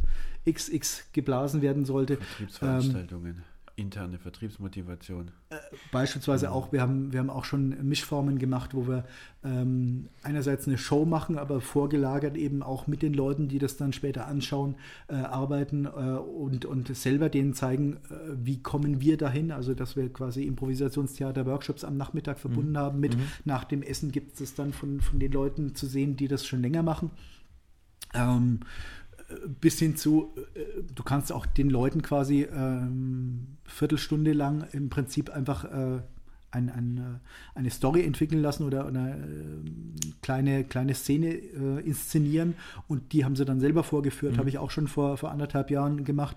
Es ist äh, erstaunlich, was speziell so in geschlossenen Systemen, wenn sich die Leute kennen und nicht allzu viel zu verlieren haben, ja. also möglichst nicht fünf Hierarchiestufen, du spielst vor dem eigenen Vorstand, das ist dann eher kontraproduktiv, wenn man selber auf die Bühne geht, aber äh, wenn man sich erlauben kann, in dieser Atmosphäre Spaß haben zu dürfen, dann ist es erstaunlich, was man in kurzer Zeit dann an, äh, an Qualität und auch an Spaß aus den Leuten herauskitzeln kann. Und äh, dieser Überbegriff soll einfach nur sagen, äh, man könnte auch sagen, angewandtes Improvisationstheater, weil man eben so unglaublich viel damit tun kann. ich habe auch äh, so äh, als, als äh, Einleitung eines, eines Weihnachtsessens äh, jetzt einen kleinen Workshop mit einer kleinen Truppe gemacht, äh, wo es eher dann um Teambuilding und gegenseitig kennenlernen mhm. und gegenseitig einfach ein Gemeinschaftserlebnis mhm. zu haben, ohne da äh, jetzt irgendwas davon verwerten zu müssen. Es geht alles. Und ähm, das Schöne ist, dass eben das Handwerkszeug, was wir so im Hintergrund äh, haben, sich für so viele Einsatzzwecke wirklich eignen kann. Mhm. Jetzt, äh, wenn das im, im Business-Umfeld oder ihr im Business-Umfeld Auftritte macht oder jetzt mhm. sogar auch äh, Teambuilding, ähm, wie kannst du uns selbst in deinem eigenen Beruf abschalten? Also abschalten von Impro. Äh, man könnte ja jetzt sagen, äh, jede Präsentation ist auch eine Impro-Show. Ja, letzten Endes ist es das so und ich weiß nicht, äh, ich, ich habe es selber leider noch nicht äh, machen dürfen, aber ähm, es gibt ja äh, München, ich kenne es auch aus der Schweiz, äh, PowerPoint-Karaoke, die genau damit arbeiten. Das heißt, sie bereiten ja. äh, 20, 30 verschiedene Präsentationen, Kurzpräsentationen, mhm. zwei, drei Minuten äh, und 15 Folien vor und du gehst davor und weißt eben nicht, was du als nächstes präsentierst und sollst mhm. es dann möglichst so äh, machen, dass der Kunde, in Anführungszeichen das Publikum, das die auch abnimmt. Äh, letzten Endes ein guter Präsentator ist wahrscheinlich immer ein guter Improvisator mhm. auch. Mhm. Ähm, und ja, letzten Endes besteht das ganze Leben wirklich aus der Improvisation. Das, äh, die Frage ist nur, was machst du daraus und, und äh, wohin hebst du das? Sagst du jetzt einfach, du erlaubst dir, weil du selbstbewusst genug bist, einfach da zu reagieren, wie dir der Schnabel gewachsen ist? Ähm, dann ist es schon relativ nah dran, meistens an dem, was wir auf der Bühne auch tun, außer dass wir halt Geschichten erzählen und der andere nur äh, einfach sehr spontan reagiert, äh, vielleicht sogar witzig ist. Ähm, und äh, auf mich bezogen, ich kann es eigentlich nicht mehr abschalten, ich möchte es auch gar nicht mehr abschalten, weil mich das einfach für mich stimmiger macht und ich äh, möchte mich nicht ständig verstellen müssen. Ähm, das absolut Erstaunliche war für mich am Anfang, dass das einfach meine Situation oder, oder äh, wie ich mit Leuten klargekommen bin, deutlich verbessert hat, weil man einfach ehrlicher und authentischer wirkt. Es gibt natürlich Grenzen, man darf nicht unhöflich oder unverschämt sein. Ja, ähm, ja. Aber jetzt wirklich das zu sagen, was man denkt und wirklich Ideen auf den Tisch zu brettern, mhm. äh, ohne dass man jetzt sich jetzt denkt, wem könnte man da jetzt eventuell ja, ins Gehege kommen und Co. Also einfach wirklich so sein, wie man ist und wirklich ja, lebendig zu agieren, ähm, ist eigentlich das Beste, was ich, was ich äh, daraus ziehen kann. Das ist viel weitreichender als äh, der Applaus, der auf der Bühne natürlich mir gefällt, aber ähm, verändert hat mich sehr viel mehr einfach diese Erkenntnis, ähm, dass man die Rollen, die man ja letzten Endes speziell im Beruf, aber auch im Privatleben täglich spielt. Man spielt ja, wenn man äh, junger Mensch ist, unter Umständen äh, seiner Oma auch manchmal eine Rolle vor, äh, um, um äh, irgendwas zu erreichen äh, oder das erste Auto zu kriegen. Äh, letzten Endes spielen wir alle nur Rollen. Die Frage ist nur, wie ehrlich ist das oder ist das wirklich ein Teil von einem oder lügt man da im Prinzip mhm. den anderen an? Aber letzten Endes improvisieren wir immer in irgendwelchen Rollen mit irgendwelchen Zielen. Ja. ja. Und ähm, ich versuche das authentisch für mich zu tun und äh, so, dass es mir Spaß macht und erkenne, dass es meistens, wenn ich das hinkriege, auch den anderen Leuten Spaß macht. Ähm, und ab und zu ist dann der, der Schalk in mir, der eben die Unterhaltung der, der andere gerne unterhält, der bricht ab und an nach vier, fünf Wochen ohne Impro mit Sicherheit aus mir heraus. Mhm. Und da werde ich dann darauf angesprochen, geh mal wieder auf die Bühne, ist es mal wieder Zeit. Das merken die Leute schon. ähm, okay, also man kann dann doch nicht wirklich abschalten, ja. Äh, also, nee, wie, ja. wie, gesagt, ich will das gar nicht. Und mhm. die Frage ist aber auch, äh, mit welchen Inhalten. Also ähm, ich, ich darf auf der Bühne mehr Quatsch machen. Mhm und die Leute kommen deswegen. Das ist natürlich etwas anderes, als wenn ich äh, jedes Meeting äh, sprenge, indem ich ab und zu mal einen Mörder-Gag raushaue, der aber am Thema überhaupt nichts verloren hat. Mhm. Gut, aber äh, meine Erfahrung zum Beispiel bei Präsentationen äh, ist die, dass wenn ähm, es kommen ja auch Fragen aus dem Publikum. Mhm. Ja, also es kamen Fragen Geschäftsführung steht da, das ist ja ganz gut und schön, was Sie uns hier präsentieren. Aber sagen Sie uns doch mal dazu was. Ja. Keine Folie, ja. nichts, spontan. So kann man ja auch Methodik, also man kann ja auch, äh, kann ja auch. Methode mhm. sein, mhm. jemanden so bloßzustellen und zu sagen, so jetzt zeig mal, ob du es wirklich verstanden hast. Ja. Ähm, und wenn man in dem Moment, sagen wir mal, improvisierter arbeiten kann und einfach spontaner die Präsentation oder der Inhalt rüberkommt, kommt man immer sehr ja, professionell auf der einen Seite vielleicht, aber vor allen Dingen ähm, kompetent rüber. Das ist immer so das und, Feedback, das und, ich Und das Lustige ist, äh, ich, ich, bin jetzt in dem Alter, da äh, will ich noch nicht davon reden, dass früher alles besser war. Aber in Zeiten vor PowerPoint war das ja der Normalzustand. Wir mhm. haben nur ja. durch PowerPoint äh, verlernt, frei zu sprechen und äh, authentisch und, und felsenfest zu sein, sondern es ist schon ein bisschen so auch, du verkaufst das, was du präsentierst und du wirst unter Umständen auch mit Präsentationen weggeschickt, die du nicht verstehst, sondern wo du nur äh, die, die Notizkärtchen dazu ablesen kannst. Ja, das ist auch mein, mein Tipp, das ist noch der größte Teil der Präsentation, die so abgehalten werden. Ja. Ich verstehe den Inhalt nicht und habe die Notizen auswendig gelernt. Und, und, und Deswegen ja. gibt es ja auch so viele Präsentationen, die eins zu eins dasselbe aussagen, mhm. wie das, was er unten sagt. Äh, didaktisch wissen wir, dass das nicht unbedingt der Optimalzustand ist, beziehungsweise dass ich als Zuhörer äh, mich unter Umständen frage, warum habe ich mir nicht die Folien angeschaut mhm. in der halben Zeit? Äh, und dann jemand gehabt, äh, wo ich noch fünf Minuten äh, per Telefon Fragen gestellt habe. Genau, das man kann es ja auch als Hörbuch kaufen, vielleicht die Das hätte mir ähnlich, genau. Also letzten Endes dieses Reproduzieren von, von demselben Wissen und, und das irgendwie auf, auf drei Kanälen zu kriegen, ähm, ist ja weit weniger spannend, als wenn wirklich jemand einfach nur eine These an mhm. äh, die Präsentationswand wirft und einfach frei dazu redet. Ja.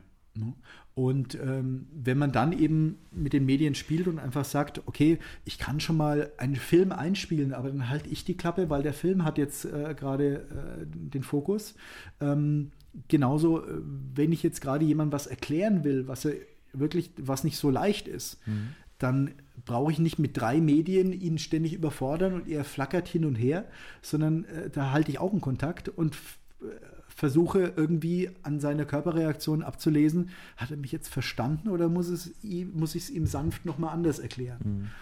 Also, wie gesagt, ich bin der Meinung, das war früher einfach der Normalzustand und mittlerweile, das merke ich, umso jünger die Leute werden, umso mehr ist Präsentationstechnik eigentlich fast wichtiger als der Inhalt. Der Inhalt ist meistens nur ein ganz kleiner Teil, mhm. aber er wird perfekt präsentiert. Mhm. Nicht unbedingt sattelfest, äh, was Nachfragen dann angeht. Ja, genau. Und da hat man ganz fiese ähm, Personen, die im Publikum sitzen und dann ganz, ganz, ganz fiese Fragen stellen. Mit dem typischen Satz, ja, das ist ja überhaupt kein Problem, das funktioniert mit Sicherheit. Ähm, lassen Sie mir Ihre E-Mail-Adresse da, ich werde Ihre Frage später beantworten. Richtig, ja. Mhm. Ja. Um das äh, Improvisieren auch äh, noch besser lernen zu können, gibt es die Impro-Hotels seit 2003 und ähm, auf der Webseite improhotels.de steht, die Impro-Hotels verleihen seit 2003 Spontanität und attraktive Sonnenbräune. Mhm. Fand, ich, fand ich übrigens hervorragend. Ein schöner marketing Gefällt mir gut. Ja. Ähm, was sind denn die Impro-Hotels? Urlaub machen und Impro lernen in einem? Kann ich mir das so vorstellen? Das ist die Idee. Das ist die Idee. Das ist die Idee. Äh, wobei äh, Impro-Lernen äh, möchte ja. ich noch erweitern, mhm. um äh, sich mit anderen Leuten auszutauschen, mhm. Äh, weil es tatsächlich so ist, dass man äh, jetzt mit einem Trainer ähm, also wenn du dir nach Nürnberg einen Trainer holst von mhm. irgendwoher und mit einer äh, Gruppe, mit deiner Gruppe trainierst, mhm. ähm, dann kannst du sehr weit kommen, aber äh, weiß nicht unbedingt, was wird in der Schweiz, äh, in Luxemburg, äh, in Hamburg und in Köln mhm. gerade so getrieben und äh, was, was für Gedanken sind dort. Und der Gedanke, der vor zehn Jahren eben Ralf Schmidt, mein Partner in den Impro-Hotels, und mich dazu bewogen hat, eben das zu machen, war äh, tatsächlich, dass wir gesagt haben, wir möchten ganz genau äh, diese Atmosphäre schaffen, dass man einfach nicht nur ein paar Stunden, sondern mehrere Tage, in dem Fall sechs Workshop-Tage, mhm. ähm, zusammenbleibt äh, mit mehreren Trainern. Das heißt, man hat jetzt nicht nur einen Trainer, sondern mehrere Leute. Man hat auch innerhalb der Gruppe ganz unterschiedliche äh, Einflüsse und, und Personen Also äh, der jüngste Teilnehmer war 16, den wir hatten. Äh, wenn ich dem Alter glauben darf, haben wir dieses Jahr jemanden, der 76 ist. Das ist ein Ausreißer, aber da sieht man auch mal, was für, also Impro-Leute vereint im Prinzip eher ähm, eine Ansicht oder, oder ein Gedanke, mit etwas umzugehen und mhm. nicht unbedingt eine Altersgruppe. Also es ist nicht so, dass ähm, viele Studenten fangen an mit Impro, mhm. weil das so ein typischer äh, Bereich ist. Da hat man noch genug Zeit, ist neugierig, kommt vielleicht in eine neue Stadt und möchte neue Leute kennenlernen. Ähm, aber viele bleiben dann dabei und je nachdem, was man damit anfängt, ähm, gibt es auch wirklich Rentner, die mit Impro erst anfangen. Mhm. Und genau solche Leute zusammenzubringen, das war unser Anspruch. Und wir haben mittlerweile eben vom, von einem Camp, wo 20 Personen dann zusammen in einer Jugendherberge gefahren sind, im allerersten äh, Impro-Camp damals noch, deswegen noch nicht mhm. Hotel, haben wir uns weiterentwickelt und machen mittlerweile ähm, zwei bis dieses Jahr sogar vier Termine, wo wir einfach ähm, äh, irgendwo im Mittelmeerraum, dieses Jahr auf Mallorca, ähm, dann einfach insgesamt ähm, 36 Teilnehmer jeweils zusammenbringen, äh, um sich auszutauschen und Spaß zu haben. Ähm, weil wir haben vorhin gesagt, wenn es gut funktioniert, müssen die sich auch persönlich näher kommen und mhm. sich verstehen.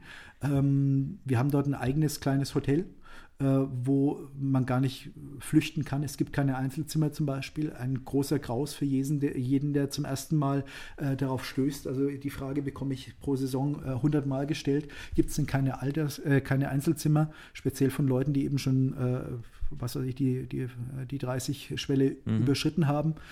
Ähm, und wenn man dort erstmal ist, dann braucht es das nicht mehr, weil der erste Abend bei Rotwein und äh, lauschiger Atmosphäre dazu führt, dass sich die Leute auf eine andere Art begegnen und einfach offen aufeinander zugehen. Und dann ist das Thema gegessen. Also man kommt in eine völlig andere Stimmung, in eine andere Atmosphäre und äh, wir haben eine große Siesta in äh, Spanien natürlich. Das heißt, es gibt morgens und nachmittags drei Stunden jeweils Workshop. Wer das möchte, äh, bis zu sechs Tagen. Man kann aber auch nur vier Tage machen. Den Rest geht man zum Strand zum Einkaufen. Am mhm. Abend gibt es dann ein gemeinsames Grillfest oder äh, eine Überraschungsparty oder was auch immer. Äh, manche machen Yoga auf der Dachterrasse. Also es ist sehr freie Atmosphäre. Und die Motivation, dorthin zu gehen, ist sehr unterschiedlich. Vom ich möchte beruflich besser präsentieren, äh, ich bin äh, Personaltrainer und möchte mit diesen Techniken mhm. auch äh, selber als Trainer arbeiten. Ich bin Student und möchte mit einem englischsprachigen Trainer trainieren, den ich sonst in meine Stadt nicht einladen könnte, weil er zu teuer wäre. Also mhm. es ist sehr, sehr unterschiedlich, warum die Leute dorthin kommen. Ähm, Englischsprachig, das aber ist Deutsch oder Englisch? Wir, wir haben dieses Jahr zum ersten Mal Bias. Wir haben äh, mehrfach schon Leute dabei gehabt, die äh, nicht aus dem deutschsprachigen Raum kommen, sondern mhm. beispielsweise aus Kanada stammen, aber Deutsch sprechen. Und dieses Jahr machen wir zum ersten Mal als Zielgruppe nicht nur den deutschsprachigen Raum, also nicht nur ähm, Leute aus Österreich, Deutschland und der Schweiz, ja. sondern mhm. äh, eben europaweit und somit ist im Prinzip die Workshop-Sprache dann erstmal Englisch. Mhm. Und ähm, wir haben, wie gesagt, wir machen es zum ersten Mal dieses Jahr. Wir haben mittlerweile ähm, dabei äh, einen, vermutlich einen Finnen, einen Engländer, Deutschland, Österreich, Schweiz ist eigentlich immer vertreten, äh, eine Italienerin und äh, so das Highlight gerade ist alle, eine, die äh, kommt aus Kolumbien. Mhm. Äh, und die treffen sich dann einfach und äh, erstmal auch interessant, was dann auch wieder noch einen Schritt weiter getrieben, was interkulturell dann passiert, weil in Deutschland ist es schon vielfältig, aber was mhm. die aus Kolumbien äh, damit reinbringt, ähm, ist eine ganz andere Geschichte. Ist übrigens so, äh, die Internetadresse ist improhotel.de, Hotel nicht hotels.de. Okay. Auch auf Facebook ja. unter improhotel. Ähm, aber wie gesagt, wenn man es googelt, nach zehn Jahren findet man uns auch mhm. ganz also gut. Also wir haben, wir haben bis jetzt bei jedem unserer Gäste ja im Text auch ein Link auf den Inhalt gesetzt. Sehr gut. Ja, natürlich. Somit hat ich dachte, es wäre ein Test gewesen, um mich zu testen, ob ich auch zuhöre bei den Fragen und äh, die. Nee. Okay. ähm, ja, dann noch zum Schluss hätte ich noch eine Frage. Eine Frage? Wir hätten eigentlich noch viele, hunderte. Aber jetzt Aber kommen eine Frage oder, oder zwei Fragen, die, die, wir, die wir jeden unserer Gäste stellen. Ähm, Jetzt kommen wir von Mallorca, war das Hotel, ne? Von, mhm. von Mallorca zurück in die, in die Region. Hast du in der Region einen Ort, den du empfehl, empfehlen kannst? Also das kann, mag was Kulturelles sein, mhm. ein Ausflugsort, ein Ausflugsziel, mhm. wo du sagst, das möchte ich unbedingt mal als Empfehlung abgeben. Ich habe mich ja eingehört und äh, ähm, bei den vorhergehenden Folgen war es dann oft sehr kulinarisch. Das liegt mir ja das auch macht nicht doch wirklich, gar nichts, wenn es kulinarisch nee, bleibt. Es, es, liegt mir auch nicht fern, aber ich habe mich dann doch für etwas anderes entschieden. Und zwar äh, ist der Ort der Sehnsucht, den ich mir mhm. am meisten wünsche, mhm. ähm, ist eigentlich, ähm, ich beschreibe ihn jetzt mal nicht lokal, sondern ich sage, äh, am liebsten einen unberührten Wald, wo man sich wirklich vorstellen kann, dass da alles passiert. Vom der Troll kommt um die Ecke bis hin zu, äh, es kommt eine hübsche Joggerin angelaufen oder äh, es begegnet einem ein, ein Tier, das dort gar nicht hingehört. Also etwas, was die Fantasie anregt. Und für mich ist dieser Ort relativ ruhig. Und also letzten Endes haben wir da in, in Franken schon einige Orte, die ich da irgendwo unter diesem mystischen mhm. Gesamtdach mir vorstellen kann. Äh, für mich konkret war es eigentlich so das Wiesental in der fränkischen Schweiz, weil das auch so in, in meinem Einzugsbereich ist. Also ein plätschernder Bach und äh, relativ unberührte Natur. Mhm. Ab und zu mal ein gekenterter Kanufahrer äh, kann nochmal durchrutschen. Das finde ich schon ganz gut. Also wirklich äh, mit sich allein zu sein und in Ruhe zu sein und äh, seiner Fantasie freien Lauf zu lassen, ist für mich eigentlich im Moment wertvoller äh, als die vielen Eindrücke, die man so mitbekommen kann. Auch wenn ich natürlich kulinarisch weiterhin am Ball bleiben werde, weil äh, auch übrigens kulinarisch ist natürlich die fränkische Schweiz für mich sehr wertvoll mhm. und überraschend. Ja, nee, die, die, Frage nach dem Ort, die muss auch gar nicht kulinarisch beantwortet nee. werden. Nur die nächste Frage nach dem genau, Lieblingslokal, genau, die, oh, die, ist, die, ist, natürlich dann ja. nur. Ja. Die ist notwendig. Die, ist notwendig. Ja, da muss ich mich jetzt nicht wiederholen. Ähm, also für mich gibt es als Tipp eigentlich nur thailändisches Essen, weil ich das einfach sehr, sehr gerne mache. Und es liegt bei mir auch daran, dass ich in Thailand war und selber auch mit Kochkurs und Co. ein bisschen reingeschnuppert mhm. habe.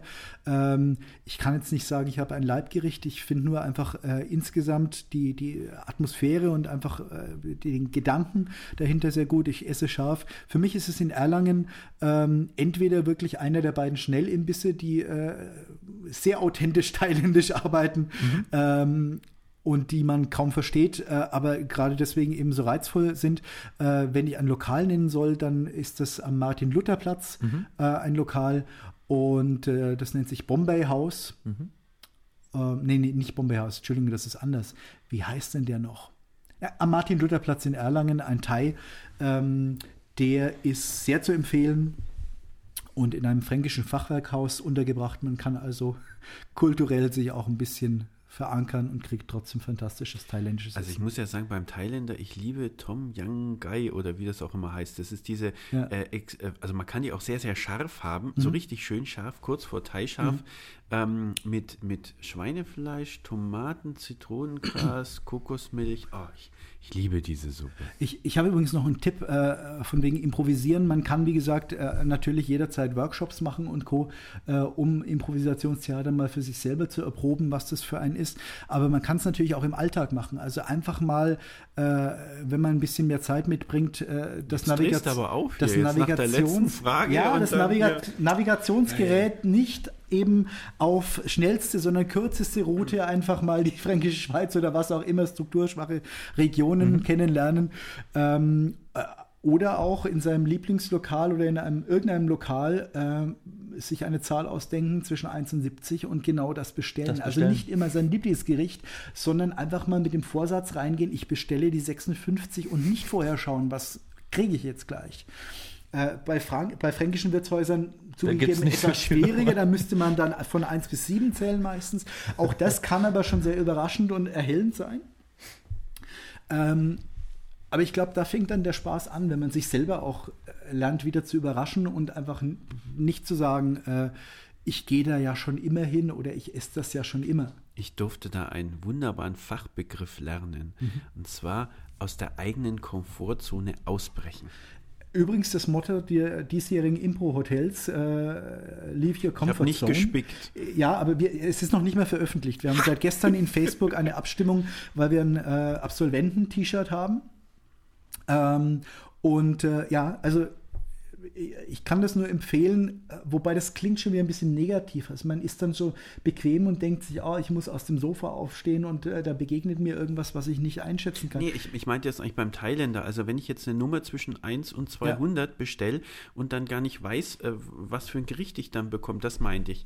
Also mh, mm, wenn man einfach sagt, oh, ich esse immer Lamm oder ich esse ja. immer Rind, jetzt esse ich die Nummer 174, weil in dem und dem Jahr, was weiß ich, bin ich geboren und eine Eins vorne dran, weil es mir gerade gefällt. Ja. Wer weiß, was kommt, vielleicht Fisch. Ne? Also man, man muss es auch als Gesamtereignis betrachten, weil es kann ja auch sein, also Comfortzone klingt erstmal so, da fühle ich mich wohl und alles, was ich dann hm. anderes tue, hm. ist negativ besetzt. Das hm. meine ich damit. Ach so, muss ja. es aber gar nicht sein. Nee, andere äh, also Reize. Also das ist auch so ein, so ein äh, Ding, was wir einfach versuchen, alles positiv sehen. Also das ist auch äh, es gibt bei uns nicht ein Nein, wenn wir auf die Bühne äh, uns mhm. stellen und immer nur Nein sagen, dann äh, rennen die Leute raus und sagen, was ist denn das für, für, für ein äh, Gestotter da? Die arbeiten nicht zusammen, sondern es ist ein Ja und. Das heißt, wenn ich dann irgendwo hingehe und wenn ich den mir so verhassten Rosenkohl serviert bekomme, weil ich mir selber die verkehrte Nummer ausgedacht habe, mhm. Ähm, dann gibst du es dem Nachbarn, da, weil der isst es bestimmt gerne. Vielleicht, dann komme ich in ein Gespräch. Ja, äh, oder, ja und was kriege ich dafür? Oder der Thailänder äh, steht ja. mit ernster Miene vor mir und sagt, äh, ich muss aufessen, beziehungsweise warum hast du nicht aufgegessen? Äh, und ich habe einen interkulturellen Kontakt, der unter Umständen sehr tief gehen kann. also gibt auch Kulturen, wo man aufessen muss. Mhm. Ähm, ich meine damit einfach, äh, das Leben wird sehr viel spannender, denke ich mal, wenn man sich ab und zu selber überrascht und das zulässt muss nicht immer alles so laufen, wie man es selber planen könnte. Genau. Aber es lohnt sich. So, siehst du, Daniel, übers Essen kommt man dann immer noch wieder zum Thema zurück, ne? Mhm. Sehr schön. Also, vielen herzlichen Dank für die äußerst aufschlussreiche, zum Ende hin kulinarische Impro-Einführung. Impro-Einführung, ganz mhm. genau. Und ich hoffe, äh, unseren Zuhörern hat das auch ein bisschen geholfen, ähm, dem Thema Impro ein bisschen näher zu kommen. Mhm. Also, vielen herzlichen Dank.